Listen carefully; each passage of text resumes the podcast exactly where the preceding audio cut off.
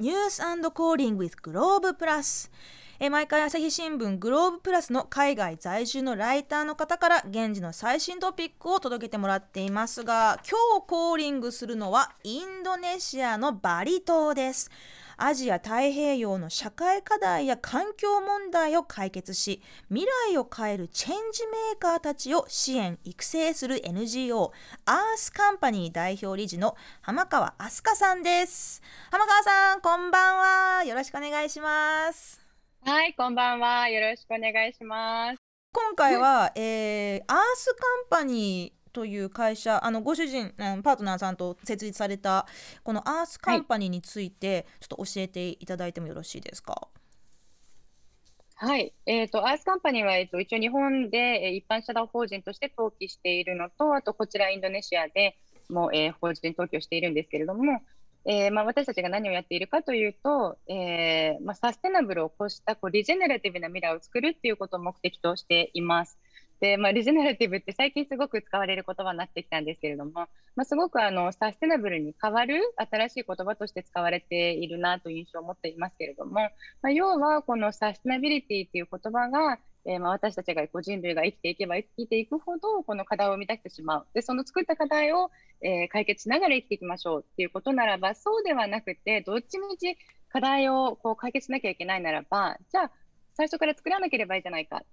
で、さらには私たちがいることでもっともっと周りの人たちがハッピーになっていって、環境もこう壊していくんではなく、環境も反映していけるような、もうみんながこう総合的に作用していって、いい世の中を作っていけるような未来をリジェネラティブというふうに私たちは言っていますけれども、まあ、そんな未来を作ろうと思って、えー、活動をしています。で具体的にどんなことをしているかというと、えー、3つやっていることがありましてで1つはこのリジェネラティブな未来を、えー、作ることができる、まあ、稀な大きな変革力を持ったチェンジメーカーをアジア太平洋から1年に1人だけ厳選してえー、徹底的に支援をするということを3年間支援をするんですけれども、まあ、それが1つ目ですね。で2つ目が、えー、リジェネラティブな未来を作りたい。もっとこのいい世の中を作ることに貢献できるはずだっていうふうに感じている若い人たちだったり、まあ、えー、と学生ですね、高校生とか大学生だったりとか、あとは企業も、えー、もっとこう世界を良くするしていくための企業であるべきだっていうふうにこうシフトしている企業たくさんあるので、まあ、そういうところに対する研修事業をやっているのが2つ目。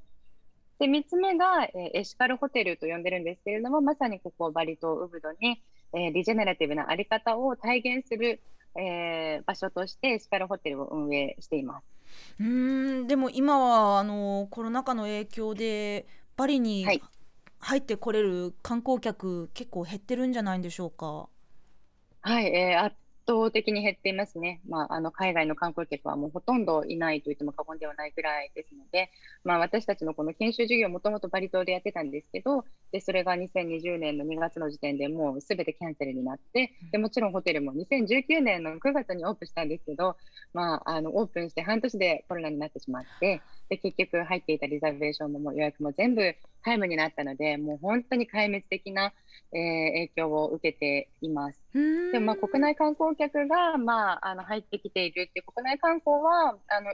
それ以前よりも、えーまあ、ちょっと盛り上がってきているっていうのとあとはバリ島って住んでいる外国人が多いので、まあ、なんとかまあその方々お客さんとして、えーまあ、なんとか存続をしていけるように努力をしているっていう感じです。うんオープンして半年後にコロナが始まったっていうのはもう本当にひどいタイミングだったんですね。でもこんな最悪のタイミングないっていうぐらいのタイミングでのオープンでしたね。うんでもあのこれまでいろいろな国地域にあの、はい、まあ、拠点を置かれたり活動されているようにあの聞こえますけれどこのアースカンパニーの拠点としてバリ島を選んだ、はい、まあ、その今のそのリジェリジェネラティブのの、えー、活動をこう、はい、まあ進めるにあたってバリ島を選んだのは何か訳があるんですか、はい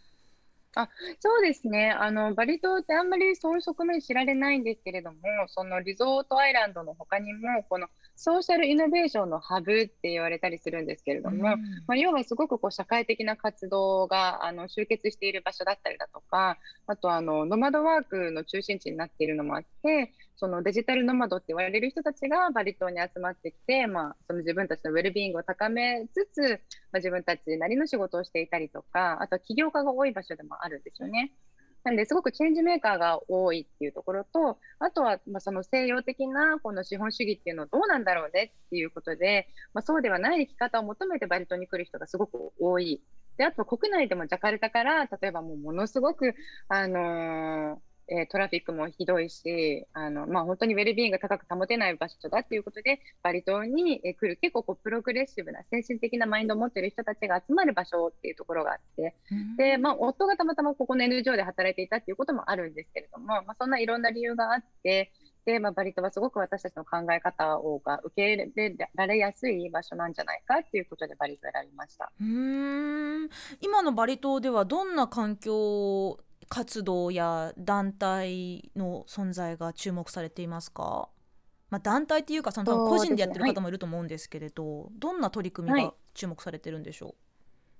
そうですね、えーとまあ、本当にあの環境活動家もすごく多いんですけれども、そのバリ島の環境課題自体があまり実は知られていなくて、やっぱりバリ島って言ったら、もう本当にこう地上の楽園っていう、ああいうイメージばっかりが先行してしまって、実際にそのイメージにえー、のためにまあ来てくれている人たちが実際はどういう環境破壊を起こしてしまっているかっていうことが語られてないんですよね。うん、で実際はどういうことがあり得るかっていうと例えば観光客ってバリ島の65%の水を使ってしまってるって言われていて観光客が65%の水資源を使っている、うん、そうです。うわそうです。はい言われてしまって、まあ、本当にそれに伴ってバリ島の川の6割がもう枯渇してしまっているっていう、あのかえっと、寒気ですけどね、っていうふうに言われているぐらい水不足すごく深刻なんですね。うん、で、バリ人が何やってるかって言ったら、まあ、8割の人は観光業に、まあ、6割から8割の人は観光業に関わってるって言われてるんですけれども、うん、でもそれだけじゃなくて必ず田んぼもやってるんですね。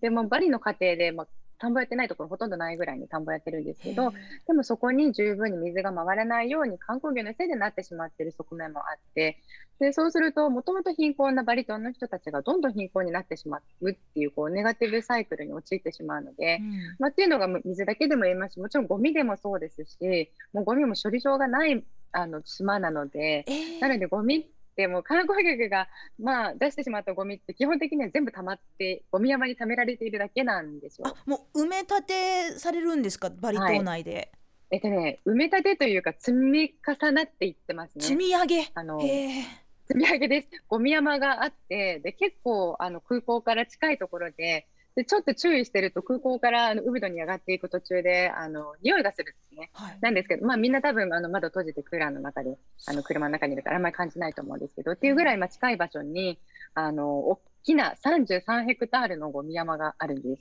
す。でも数十年ずっと。ヘクタール。えー、ちょっと待ってじゃあ私がなんかわあバリってこの世の楽園だなってなんかこうのほほんのほほんしてた、はい、あの裏側でもしかしたらその私のような観光客のせいでゴミの山がめちゃくちゃできてたっていうことですよね。はい、そういうことですね。心が痛いですよね。めちゃくちゃ心が痛いです。ごめんなさい。いやそまあまあ、そういうこともあって、まあ、もちろんそれだけが理由ではないんですけどあのやっぱりプラスチックのゴミとかものすごく大きな問題になっていてでインドネシアから海に出ていくプラスチックのゴミって、まあ、世界で第2位なので、まあ、本当プラゴミ大国になってしまってるんですよね。うん、っていうこともあって、まあ、このプログラムもう本当にその地球の楽園ってイメージなのに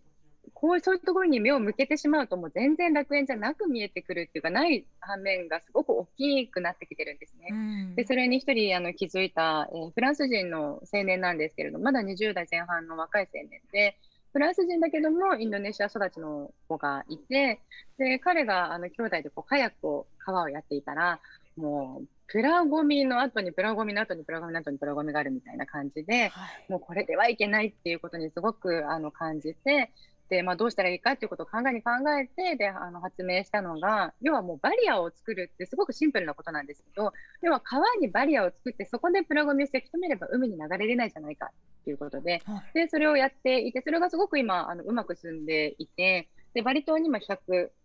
設置されたんですけど、あと200設置することができれば、バリ島全土カバーすることができて、バリ島から海に一つもゴミを出さないようにすることができるっていう状態にあります。それが1億円ぐらいの資金があればできるので、もうそんな安いソリューションはないなとあの思っています。すっごい単純そうに聞こえるけどめちゃくちゃお金がかかるという、まあ、当然のことですけれどそうですね、まあ、かかりますけど、でも1億円でプラゴミをあのゴミを、えー、海に出せないようにできるのであれば、まあ、それってすごく私は安いソリューションソリューションじゃないかなと思います、逆にそのプラスチックゴミをそもそも使わないような動きもあるんでしょうか？はいそうですね、はい、それもあの間違いなくあります。もともとバリ島になんでこれだけ、まあ、リジェネレティブだったりとか、サステナブルなマインドを持ってる人が集まってるかっていうと、もともとのバリの人たちの考え方とか世界観がものすごくこう、あの世界、あのまあ、地球に根付いているとか、自然に根付いているところがあって、で彼らの中でもう何よりも大事な価値観が取引からなって言われるんですけれども、それは、うんと、幸せの3つの要因みたいな意味なんですね、バリ語で。で、何を意味するかって言ったら、3つの調和を意味していて、1つが、えー、人々との間の調和。で、2つ目が、えー、自然との調和。で、3つ目が、えー、スピリッツとか、まあ、神々との調和ですね。祈りとか思いとか、まあ、見えないものとの調和っていうふうに言われていて、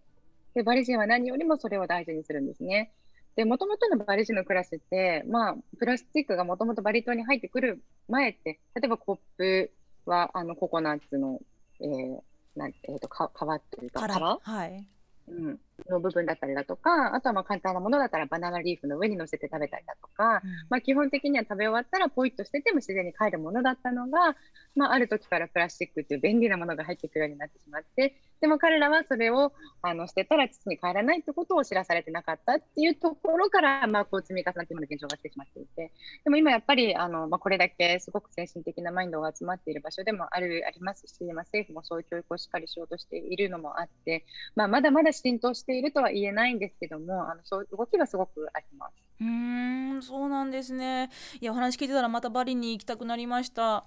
ねところであのバリ島ではないんですけれどインドネシアといえば最近ねこれちょっとあの、はい、こっちでも取り上げたニュースなんですけれどあの首都を移転するっていう話があるじゃないですか。はいあの今のジャカルタからカリマンタン島の、はい、えー、東部ヌサンタラっていう新しい首都を作るっていうことが発表されていますけれど、あのーはい、先日この話について詳しく聞いたところ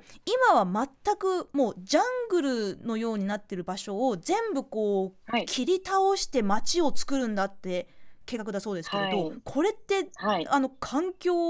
破壊って破壊的にどうなんでしょう、はい、まあその環境破壊そのものですよね。もしかして。そうですね、そうですね、あのということになりますね、今、本当にもう完全にジャングルしかないところで、はい、でもともとそこに先住民として住んでいる人たちもいるエリアになります。はい、で、カリマンタンっていうあの、まあ、大きな島なんですけれども、ジャカルタから 1200km ぐらい北上したあたりにあるんですけれども、まあ、その島ってもともとあのパームオイルの開発で、え森林伐採が、まあ、本当に進んでいる場所で、もともと森林伐採とか森林減少が、あの、もう本当第一の課題と言っても過言ではないぐらいに大きな課題だったところで、で、そもそもそれが課題だった時に、えー、まあ、その開発が始まったのは数十年前ですけれども、私たちがあの支援しているチェンジメーカーも一人、そのカリマンタ出身の人がいて、まさにその課題に取り組んでいる人なんですね。で彼はまさにその森林破壊で、えー、犠牲になったコミュニティの出身なんですけど自分が小さい頃に親とか親戚とかが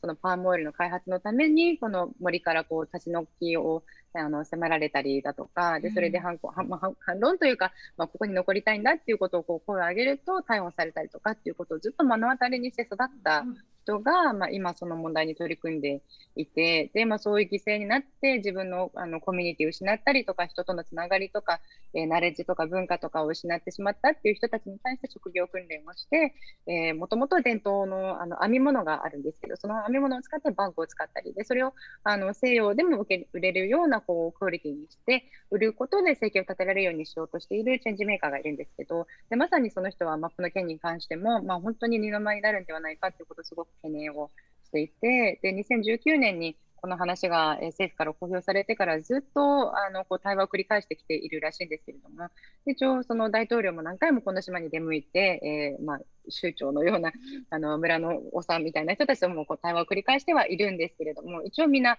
あの、イエスと言言った状態で、こう、あの、閣議決定にはなったんですけれども、やっぱり、まあ、森林伐採っていうのは一番の懸念になっているっていうことと、まあ、それに伴う、あの、先住民の人たちの人権ですね。そそこへの影響っていうのが、まあ、あの一番懸念されているっていう状態です。うんまあただでさえその首都移転っていうねかなり大きなスケールの話ですが、やっぱりその細部を見ていくと、そういった先住民の方々のお話や、まあ、その環境保護の話もねちょっとこう、まあ、ちょっと今後も注目していきたいなと思いました。ありがとうございます。またインドネシアやバリのお話ありましたら、ぜひまた聞かせていただきたいです。はい、ありがとうございます。またぜひ読んでください。ありがとうございました。